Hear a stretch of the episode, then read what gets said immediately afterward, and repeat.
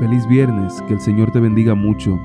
Hoy 4 de diciembre reflexionamos bajo el título La palabra de Dios es veraz.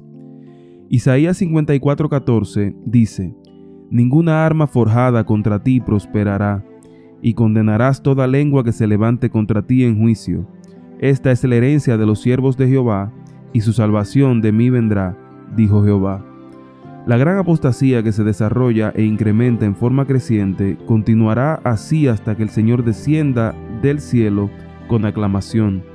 Debemos aferrarnos a los principios originales de nuestra fe y avanzar con fortaleza y fe crecientes. Debemos atesorar la fe sustentada por el Santo Espíritu de Dios desde los primeros acontecimientos de nuestra experiencia hasta el tiempo presente. Necesitamos ahora una fe que aliente, que sea más profunda, más ferviente e inconmovible en la conducción del Espíritu Santo.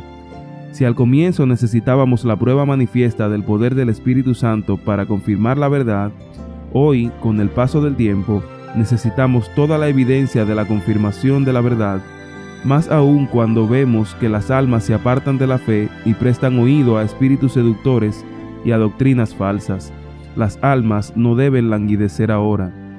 Si hubo alguna vez un tiempo cuando necesitábamos el poder del Espíritu Santo en nuestros sermones, en nuestras oraciones y en cada acción, ese tiempo es ahora. No debemos estancarnos en nuestra primera experiencia, sino que mientras llevamos el mismo mensaje a la gente, éste debe fortalecerse y agrandarse. Debemos ver y captar la importancia del mensaje respaldado por su origen divino. Debemos avanzar en el conocimiento del Señor y saber que su salida está aparejada como el alba. Nuestras almas necesitan vivificarse en la fuente de todo poder.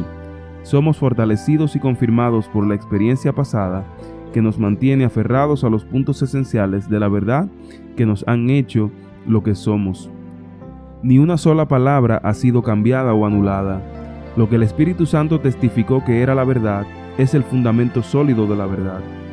Fueron revelados los pilares de la verdad y aceptamos los principios fundamentales que han hecho de nosotros lo que somos los que guardan los mandamientos de Dios y tienen la fe de Jesús.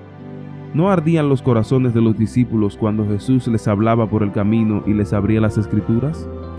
¿No nos ha abierto el Señor Jesús las escrituras y nos ha presentado cosas que habían sido mantenidas en secreto durante la fundación del mundo?